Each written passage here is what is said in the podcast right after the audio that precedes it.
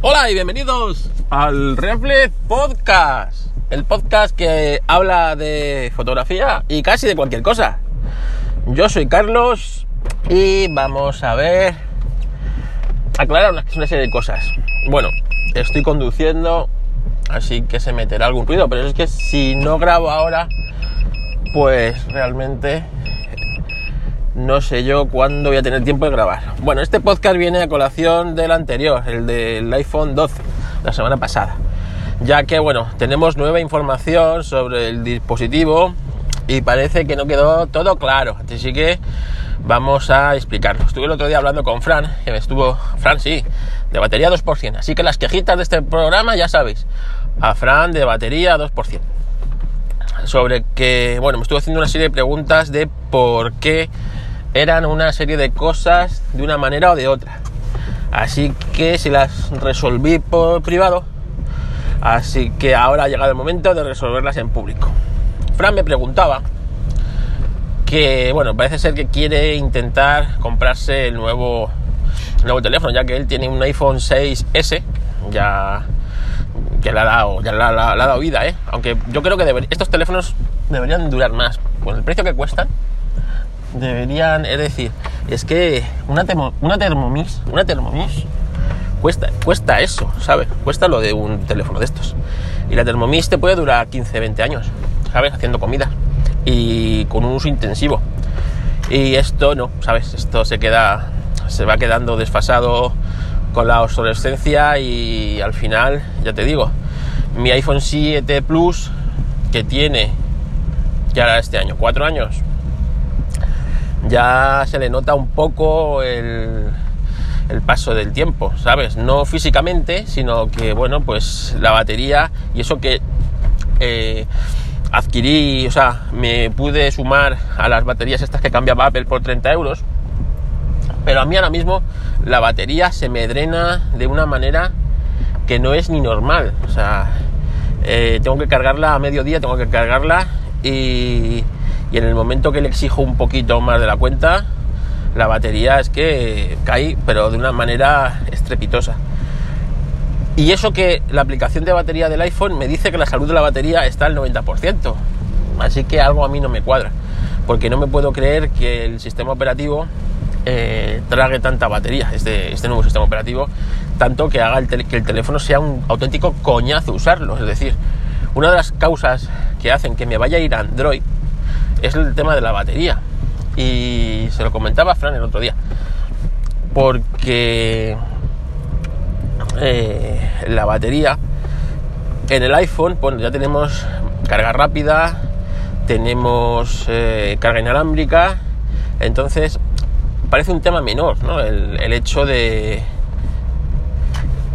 Madre mía, la autoescuela esta, ¿cómo está? Bueno, parece un tema menor el de la batería ahora mismo en el tema de los iPhones, ya que con la carga rápida, con media hora de carga, le puedes meter un 50% al dispositivo, cosa que está muy bien. Con la carga inalámbrica, pues poco a, eh, con varios cargadores distribuidos en varios sitios de esto, no tienes que andar colgando con cables ni nada de esto. También parece que está bastante bien el tema. Así que por ahí eh, yo creo que la batería de estos nuevos iPhone digamos que puede ser suficiente en algunos entornos. Pero claro, eh, es que en Android tenemos, para un uso que yo hago del teléfono, que no es un uso, digamos, intensivo, pues eh, en un Android con una batería de 4.000 mAh, de 4 o 5.000 mAh, estoy convencido que me puede llegar a durar dos días de carga el teléfono. Y también dispongo de carga rápida y dispongo de carga inalámbrica. Así que esa es una de las cosas que hacen que me vaya a ir Android. La otra es el tema de las cámaras. A mí me gusta mucho el teleobjetivo. El teleobjetivo y eh, la cámara teleobjetivo del iPhone para mí es pequeña, es muy pequeña. Es muy pequeña y esto hace que, que bueno, yo quiera buscar otras, otras cosas. Entre ellas, pues una cámara tele pues como la que tiene el el 5 Pro, por ejemplo. Una cámara tele de, pues eso, de, de un por 5 real. Entonces, son de las mm, cosas que hacen que mi próximo teléfono estoy seguro que va a ser un Android. Aunque el iPhone 12, como comenté, me gusta mucho. Me gusta mucho el diseño, me gusta mucho la construcción del teléfono y me gustan muchas características que tiene, las cosas como son. No así el precio. El precio me parece caro. Nos hemos acostumbrado a llamar al iPhone barato un iPhone que cuesta 500 euros. Señores, 500 euros es más del 50% del salario mínimo interprofesional en este país. Que aquí la gente, la gente es miliurista, miliurista. 500 euros para mí es que es caro, es, es una cantidad de dinero importante. Pero nos hemos acostumbrado a llamar eh, iPhone barato a un iPhone de 500 euros, con las prestaciones bastante recortadas en cuanto a hardware.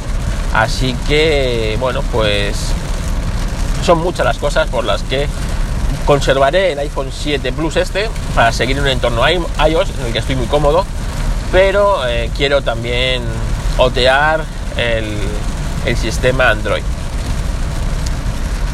Bueno, vamos a aclarar cosas. Eh, tema de cámaras del iPhone 12. El tema de cámaras del iPhone 12 eh, está todo más o menos claro, menos el tema del famoso eh, la, famosa cámara que que lleva el iPhone 12 Max Pro Max, que el sensor es el que lleva el estabilizador. Según lo explicó Apple, parecía que eran las tres cámaras las que llevaban este ingenioso sistema. Y no, no es así. No son las tres cámaras las que llevan este sistema. Este sistema solo la lleva la cámara de 24 milímetros, la central, para que nos hagamos, la angular, no la, no la ultra gana angular, ni el teleobjetivo. Y bueno, pues esto supongo que es una cuestión de, primero, diferenciar el dispositivo entre el de tamaño normal y el tamaño max y segundo por cuestión de espacio ya que el disponer del espacio de más para estabilizar el, sensor requiere que bueno pues que tenga que disponer de un pequeño plus de espacio para ese, mm, esos micromovimientos del sensor. Y esto que ha tenido como consecuencia que el sensor del teleobjetivo, el de 52 milímetros, aunque mantiene los 12 megapíxeles, es un pelín más pequeño que el que teníamos. Por lo tanto, al ser un pelín más pequeño para este espacio que tiene que haber, para este micromovimiento del sensor, pues este microespacio más pequeño hace que el sensor sea más pequeño, por lo tanto, la distancia focal ya no sean 52 milímetros, se haya ido hasta 65 milímetros. Por eso la apertura es distinta y eh, la distancia focal también es distinta. Así que esa es la causa por la que tenemos una lente de 65 milímetros en vez de la tradicional de 52 en el, en el iPhone 12 Pro Max, que yo me hago un lío con las nomenclaturas todavía. Bueno, está jarreando bastante la carretera, así que voy a, voy a 80, tranquilo, pero con precaución. Así que si veis que me callo o algo, es que estoy atendiendo a la conducción. Más cosas interesantes de estos teléfonos o de esta de esos teléfonos que me preguntó Fran. El tema del vídeo. El formato H264. Y es que estos teléfonos graban en H264. Y Fran me preguntaba por qué no habían acogido el estándar H265 y que además hicieron mucha gala en anteriores teléfonos de que estos teléfonos tenían H265. Mi primera intención o mi primer pensamiento fue, está claro que no han cogido el formato H265 por el tema del Dolby Vision. El estándar Dolby Vision pues mm, requiere una serie de pues bueno, pues de algoritmos, una serie de compresiones para asegurarse que el color está bajo los parámetros los estándares del Dolby Vision y esto seguramente no podrá ser comprimido en el formato H265, pero estaba equivocado, ya que Fran me mandó un enlace y es cierto, el Dolby Vision está certificado para una compresión H265, así que ese no debería ser el problema. Así que tras investigar, investigar, investigar, la conclusión que he sacado es que eh, no lo hacen en H265 porque la cantidad de datos que se necesitan para comprimir en tiempo real a H265 con Dolby Vision es tal que mataría el dispositivo. Y es decir, es que estos teléfonos, a ver, eh, yo creo que todos lo sabéis, pero a lo mejor hay alguno que todavía cree que el teléfono cuando graba el vídeo está grabando, está grabando lo que está viendo el sensor. No, el sensor está capturando una cantidad brutal de información. Pero brutal. Eh, entonces, esta información eh, puede ser tratada de dos maneras. Puede ser sacada de manera bruta hacia, hacia algún lado, que esto es lo que hacen pues muchos respaldos y muchas cámaras profesionales. Cuando dicen graba en bruto, pues es que eh, graba lo que recoge el sensor, pues ese ese RAW, de, ese RAW DNG en vídeo, ese ProRes, esos formatos de eh, crudos de, de vídeo, están grabándose por un lado a tiempo real. Claro, eso no requiere que la máquina tenga mucho procesador, ya que lo importante es tener un gran canuto donde sacar todo ese ancho de banda. Entonces, ¿ahí qué es lo que mandan? Pues mandan memorias de ultra alta velocidad y unas, eh, bueno, pues unas conexiones ultra rápidas para que todo ese ancho de banda, y es mucha información la que recoge el sensor, muchísima, pueda ser sacada y grabada en tiempo real. Y, los discos tienen que ser súper rápidos para poder grabar la cantidad ingente de información que produce el vídeo.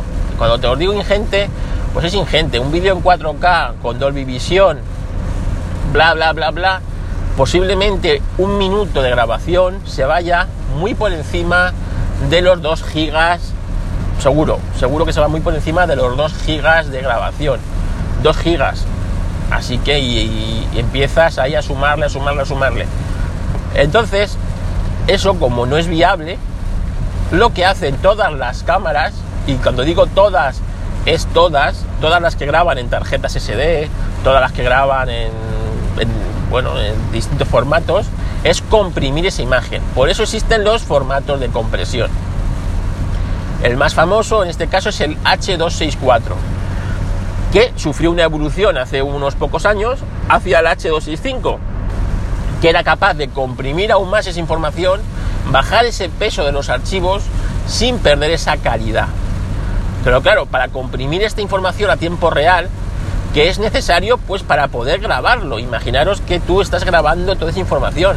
Entonces, o le metes un ancho, le metes una batería brutal y le metes un disco duro de muchos teras, o si no, tienes que comprimir la información, porque si te pones a grabar un vídeo 4K de 5 minutos de tu niño, se te va a ir gigas y gigas y gigas de información ahí.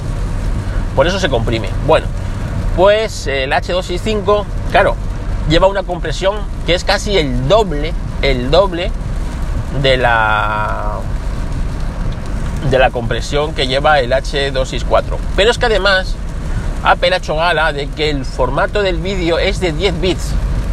Esto de los bits es eh, la calidad que tiene ese archivo.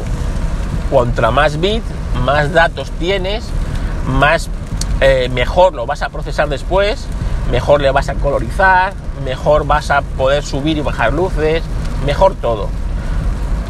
Y lo, podríamos tener de 12 bits, de 14 bits. Bueno, pues Apple hace el hincapié de que el vídeo que sale de su iPhone es de 10 bits, por lo tanto el bitrate que tiene ese vídeo es elevadísimo. Así que eh, imaginaros un vídeo de 10 bits en H265 pues realmente eh, el procesador eh, yo estaría solamente haciendo eso. Y el teléfono no podría seguramente hacer más cosas que no fuera grabar ese vídeo. A no ser y la batería pues también se debe drenar. Y a todo esto la cantidad de memoria RAM que necesita el dispositivo para manejar toda esa información en tiempo real, pues es elevadísima. Y una de las cosas por las que el iPhone 12 no tiene un tera de almacenamiento, que esto sí que se lo pregunté yo a un experto, es que el, bueno, pues que necesitaría el doble de memoria RAM que lleva ese dispositivo para poder manejar eh, el 1 tera de memoria mm, de almacenamiento, que no le vendría nada mal a este teléfono, ya que la cantidad de datos de vídeo que es capaz de sacar y manejar es brutal. Así que ese es el motivo por el que este teléfono no saca H265. Y es que ahora mismo pues no tiene suficiente memoria RAM para manejar esto. Y en el fondo pues eh, no, le, no le merece la pena a Apple pues sacrificar la experiencia de uso de este dispositivo por eh, ahorrar realmente, porque en el fondo lo que te hace el H265 es ahorrar tamaño del vídeo sin perder esa calidad. Entonces te va a hacer un vídeo de más peso a una calidad igual o similar, porque realmente la calidad de vídeo que tienen estos dispositivos es brutal. Así que esa es la causa por la que este dispositivo no, es, no hace H265. Ojo, grabar que si lo, lo reproduce, que si tú le metes un vídeo de H265, el teléfono sí va a ser capaz de descomprimirlo y reproducirlo. Así que, bueno, pues para que veáis eh, que esto de la foto y del vídeo es mucho más complejo de lo que parece.